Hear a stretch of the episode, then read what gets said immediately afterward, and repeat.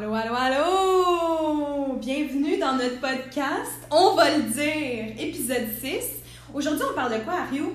On va parler de l'injustice dans les annonces et la sous-représentation des groupes marginalisés dans la publicité. Parlez-en-nous un peu, Maxime. Bon, ben, un groupe marginalisé, c'est des personnes, des groupes racisés, des personnes en situation de handicap physique ou mental, et les membres de la communauté LG, LGBTQ, les femmes, comme Ariel va nous en parler plus tard. Et euh, c'est tous des groupes d'humains qui ont une très petite place dans l'industrie de la publicité, comme on va en discuter aujourd'hui. Mais oui, une grande injustice fait que. euh, Donc, euh, Emma va nous parler en commençant par les minorités ethniques. Par la suite, moi, je vais parler des personnes en situation de handicap. Et on va finir avec Ariel qui va parler du rôle des femmes et de l'image de celles-ci dans les publicités.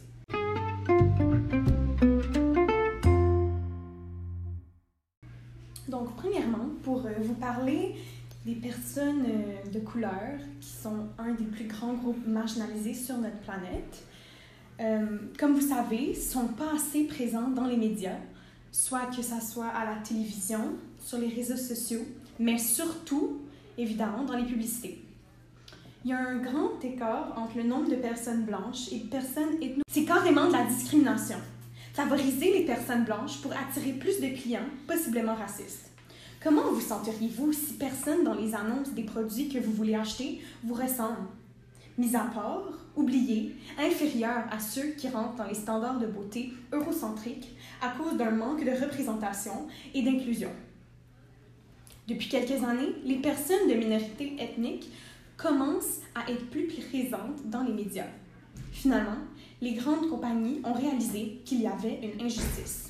C'est ce que j'espérais. Malheureusement, ce n'est pas toujours une réalité. L'inclusion des personnes de couleur est devenue une tendance. Tant mieux, il y a plus de représentation pour cette minorité, sauf qu'il y a un petit problème. Inclure les minorités pour mieux paraître aux yeux de la population. Mais ces grandes entreprises ont-elles vraiment des bonnes valeurs? Traitent-elles leurs employés avec respect? Veulent-elles représenter les groupes marginalisés ou veulent-elles juste faire du profit?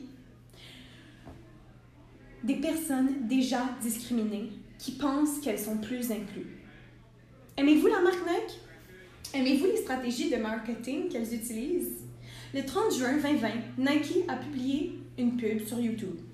Des athlètes olympiques des ligues nationales sportives comme Megan Rapinoe, Serena Williams et LeBron James. Plusieurs différents groupes ethniques qui viennent ensemble avec leurs efforts sportifs grâce à leurs souliers Nike. En changeant un de leurs slogans originaux, You Can't Stop Sport, à un nouveau slogan inclusif, You Can't Stop Us. Ceci a sûrement plu un public visé, les clients Nike. C'est cute. Une belle annonce qui regroupe tout le monde sans discrimination. Ce que plusieurs prennent pour acquis est la qualité de travail des employés de Nike dans les grandes usines en Chine. Abusés verbalement, physiquement et mal payés. Ensuite, vous connaissez sûrement la stratégie de marketing famille idéale. C'est lorsqu'une compagnie met en scène une pub avec des personnes très attirantes qui semblent s'aimer et être joyeux. Le but de cette stratégie est de donner l'impression aux consommateurs que s'ils achètent ce produit, ils auront eux aussi une famille parfaite. Cette famille parfaite amène non seulement l'image que chaque famille est si heureuse et sans problème, mais elle ne représente pas toutes les familles non plus. Ce sont presque toujours des familles de personnes blanches et hétérosexuelles. Bref, c'est un grand manque de représentation qui est si présent qu'il se démarque en tant qu'une des stratégies de vente les plus efficaces. Les filles, moi je trouve ça vraiment épouvantable qu'on est venu jusqu'au point que c'est une stratégie de faire que l'idéal, c'est d'être blanc, l'idéal, c'est de rentrer dans toutes ces normes de notre société pour la sexualité, pour plein d'autres aspects que j'ai abordés dans euh, mon euh, deuxième argument. Vous en pensez quoi? Euh, ben moi, je trouve ça carrément fou parce que je trouve que euh, ça représente vraiment plus la société de, de 2021. là, Mhm. comme euh, vraiment pas, tu sais, le monde est vraiment en changement. Je pense surtout comme depuis la, la pandémie, on, on remarque vraiment que tu sais, on commence, beaucoup de monde recommence à zéro, puis je pense que les, les publicités aussi, il faut qu'ils changent, puis... C'est plus valide. C'est ça, Il y a beaucoup plus de familles qui sont comme deux, deux hommes gays ou deux femmes Ben oui. lesbiennes ou qui sont non-binaires puis qui, qui ont des enfants soit avec leur ADN ou qu'ils adoptent d'un autre pays. Fait que c'est vraiment plus valide de voir juste des familles, un homme blanc puis une femme blanche avec euh, deux enfants parfaits, là, comme c'est. Puis Ouais. c'est, horrible que ce soit une stratégie de marketing. Mais oui, c'est sûr. hein. Une chance qu'on voit quand même des changements dans euh, ce monde de, de marketing, sauf que on a beaucoup de travail à faire. Par exemple, euh, on pensait qu'on était en train d'évoluer, on est en 2021, mais il n'y a pas si longtemps, en 2016, la marque Heinz, qui fait notre beau ketchup, avait une annonce qui s'appelait Wiener Stampede. C'était une annonce quand même très drôle que tout le monde était habillé en costume de bouteille, sauf que ça dit sur leur photo Meet the Ketchups, donc rencontrer les ketchup comme si c'était une grande famille. Sauf que même si c'est une annonce drôle, une blague, chaque personne dans cette annonce est blanche. Une chance, maintenant on commence à avoir plus d'inclusion, mais Il y a encore ça de représente tellement pas la société. Là. Non, non. vraiment pas. Euh, si on revient au premier argument, je sais pas pour vous, mais si je regardais une annonce et que je verrais jamais quelqu'un qui a l'air de moi, je comme c'est pas inclusif, puis si j'imagine euh, comme euh, une petite fille d'une autre euh, d'un autre groupe ethnique Mhm. qui regarde une annonce puis qui voit personne qui a l'air d'elle, ça peut vraiment jouer sur sa confiance. Ouais, Dans sa la vie. vision de qui elle doit être ça. pour être ex- C'est acceptée. comme. à- ben, moi, je suis pas victime de ça, là, mais comme ça doit la faire penser qu'elle doit être blanche ou qu'elle doit avoir l'air des personnes dans les annonces. Ouais, Ben donc oui. pour être parfaite, il faut qu'elle ressemble aux Mhm. annonces. Ouais. Exactement. Ce qui nous amène aussi aux réseaux sociaux, que beaucoup des plus grands influenceurs sont de couleur blanche, qui teint aussi la vision des, des enfants. Ça, Ouais. ça fait une teinture sur leur développement pensent aussi. qu'ils doivent avoir un corps parfait et qui doivent être blancs, puis Ouais. c'est c'est pas la fois. réalité. Mhm.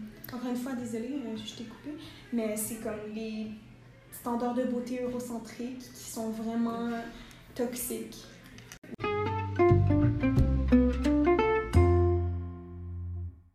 Donc, on va passer au deuxième argument. Euh, alors, il est évident que la représentation dans les médias des personnes en situation de handicap est beaucoup trop petite. Comme dans les films ou les publicités, on voit rarement une personne handicapée physiquement ou mentalement. Par exemple, la diffusion des Jeux paralympiques. Ceux-ci ont été écoutés par 13,6 millions de spectateurs sur France Télévisions, soit un tiers du nombre pour les Jeux olympiques selon eux euh, pour euh, les Olympiques de Rio de, de Janeiro Ouais, Ouais, en 2016. Euh, la publicité pour les Jeux olympiques est genre normaux et très complète, mais celle pour les Jeux paralympiques est presque nulle. Alors, l'intérêt pour de l'audience n'y est presque pas. Euh, un autre exemple est aussi le film Music dirigé par Sia. Dans ce film, Maddie Ziegler joue une fille dans le- sur le spectre de l'autisme, même si elle est neurotypique. Elle faisait des choses très st- stéréotypées de personnes avec l'autisme, ce qui est très offensif pour cette communauté. Si Sia voulait vraiment avoir quelqu'un dans son film qui, est qui a de l'autisme, pourquoi n'a-t-elle pas engagé quelqu'un de cette communauté? Pourquoi utilisons-nous des personnes neurotypiques pour représenter des personnes qui ne le sont pas? C'est d'ailleurs eux qui en savent le plus sur cette condition et qui peuvent juger ce qui est offensif ou non.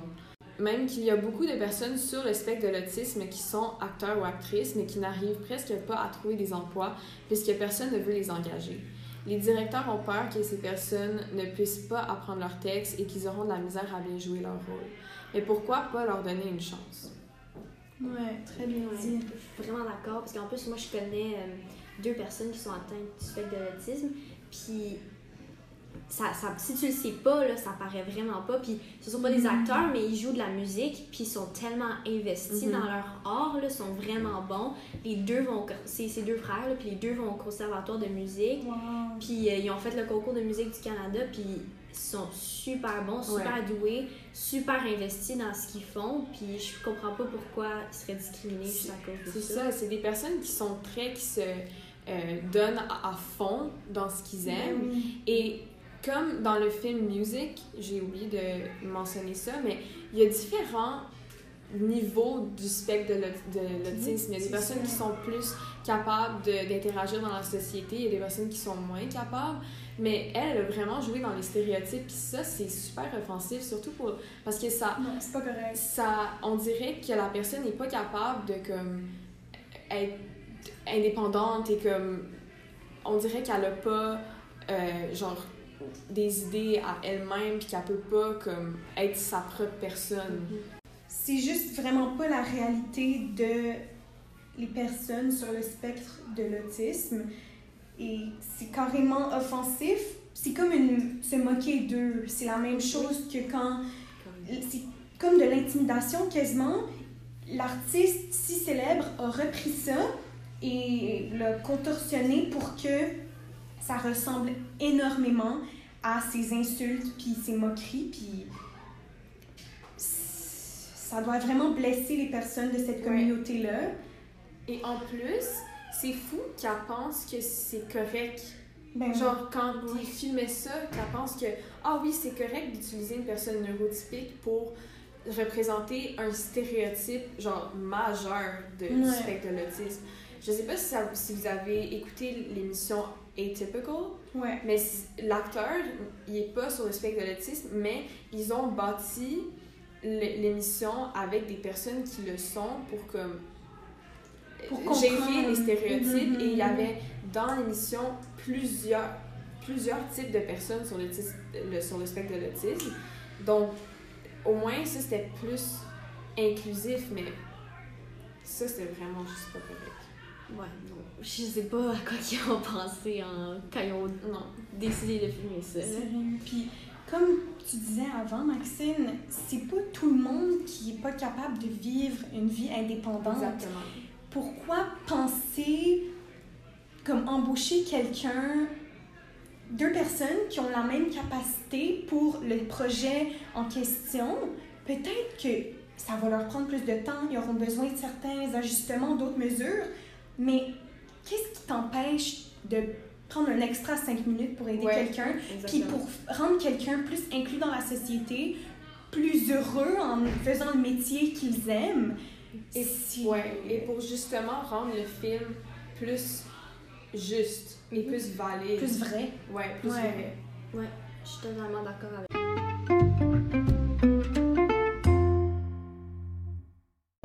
Donc, euh, moi, je vais continuer en parlant euh, de la femme et de son rôle et de son image dans la publicité.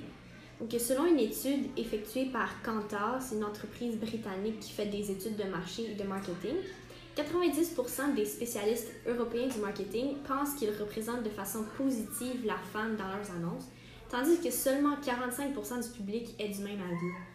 Donc, clairement, il y a un problème ou il y a un manque de communi- communication ici. Et selon la même étude, 82% euh, des publicités pour des produits d'hygiène et 78% des publicités pour euh, de la nourriture sont représentées par des femmes. Puis ça, ça crée pas seulement un problème pour la femme, mais aussi pour les hommes qui ne s'identifient pas ou qui n'ont pas le même point de vue euh, que ce que met en scène ces publicités. Donc, les publicités ne représentent plus la réalité d'aujourd'hui et les consommateurs ont de la difficulté à s'identifier à celle-ci. Donc, euh, en poursuivant avec l'étude faite par Kantar, euh, elle mentionne aussi qu'en France, les femmes se montrent plus gentilles et que seulement 4% euh, d'entre elles personnifient un personnage en position d'autorité. Et même si c'est moins flagrant qu'avant, lorsqu'on parle d'hygiène, de nourriture, d'enfants, etc., euh, les femmes sont encore majoritairement celles qui détiennent le rôle prédominant dans la publicité. Tous ces aspects sont traditionnellement associés à la femme. euh, une publicité allemande de la compagnie Ekeda, c'est une compagnie de distribution, euh, a, sorti pour la fête des mères une, publicité pour dire merci aux femmes dans notre vie. Et celle-ci, cette publicité a plus ou moins bien passé avec le public. En fait, euh, la pub montrait des papas qui ne savaient pas coiffer les cheveux de leur fille ou qui avaient du mal à nourrir euh, leur bébé, qui étaient poilus, maladroits, etc.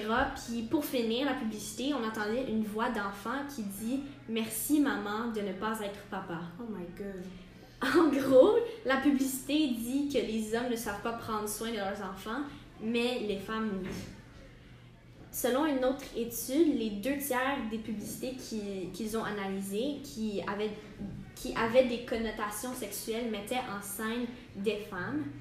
Le stéréotype de la femme objet est encore extrêmement présent dans nos publicités et ce n'est vraiment pas une bonne chose.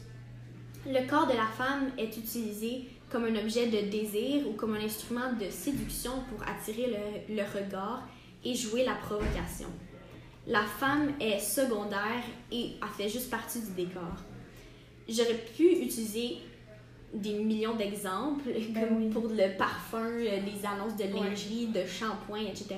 Mais je vais utiliser un exemple euh, qui devrait honnêtement avoir aucun rapport avec le corps de la femme. Donc, en lisant un article, pendant que je faisais ma recherche, j'ai trouvé une publicité qui montrait une femme nue, couchée de façon séductrice sur une barre de chocolat Toblerone. My God. Ça n'a aucun rapport avec le corps de la femme, mais, Ils ont mis une femme. mais ils ont mis une sur femme un nue chocolat. sur un chocolat. Objectifié à quel point, coudonc? Je sais. My God. Donc, ces stéréotypes ne font que renforcer le sexisme contre la femme. Et je pense que si on veut changer les choses, nous devons changer aussi nos publicités pour qu'elles reflètent, reflètent mieux la société d'aujourd'hui. Moi, j'ai quelque chose à dire par rapport à ton bord de Toblerone. Moi, tu sais, on voit souvent, ben, tu sais, des hommes vraiment machos, là, qui Ouais. voient des femmes comme des objets. C'est Mhm. dégueulasse. Mais ça, là, si un petit enfant de 6 ans voit Ouais. ça, puis qu'il il grandit en pensant que ça, c'est correct de voir ça dans la société, une femme normal, nue ouais. sur un chocolat, il va juste voir la femme comme un objet pour le restant de sa vie, jusqu'à temps que quelqu'un lui dise Hey, c'est Hey, pas correct. C'est pas et là, vrai non puis- plus. non. C'est pas. C'est pas normal que des enfants, de- des, des petits enfants de 6 ans puis des, des ados de notre âge font des propos sexistes par rapport aux femmes. Genre, c'est clairement un problème avec l'éducation Ouais. et, bon, ben, la Ben, publicité. la publicité, les choses qu'ils voient, parce que pour eux, ils pensent que c'est c'est normal. Si quelqu'un diffuse ça, ben, ça doit être correct alors d'en parler et de faire euh, des jokes par rapport à ça? C'est un problème dans tout le média, mais les publicités, surtout que c'est en rapport avec l'argent, puis les parents, les enfants, un, ça joue un rôle dans l'éducation aussi Ouais. que non seulement, comme moi j'en ai parlé, des personnes, des groupes racisés, des personnes en situation handicap, comme Maxime l'a mentionné, des membres de la communauté LGBTQ+, puis les femmes, comme on vient de dire, c'est inhumain de continuer de représenter ces injustices dans les annonces. Puis on a En beaucoup de changements à faire. 2021. En Et c'est 2021. pas normal qu'il y ait au- aussi petite euh, mise en contexte, mise en scène des personnes dans des groupes marginalisés. C'est ça. Fait C'est que, temps de... On n'en entend pas assez parler non plus de toutes ces injustices. Fait que nous, on va le dire, on va en parler et on va les dénoncer, point. Voilà. On va le dire. Bye tout le monde!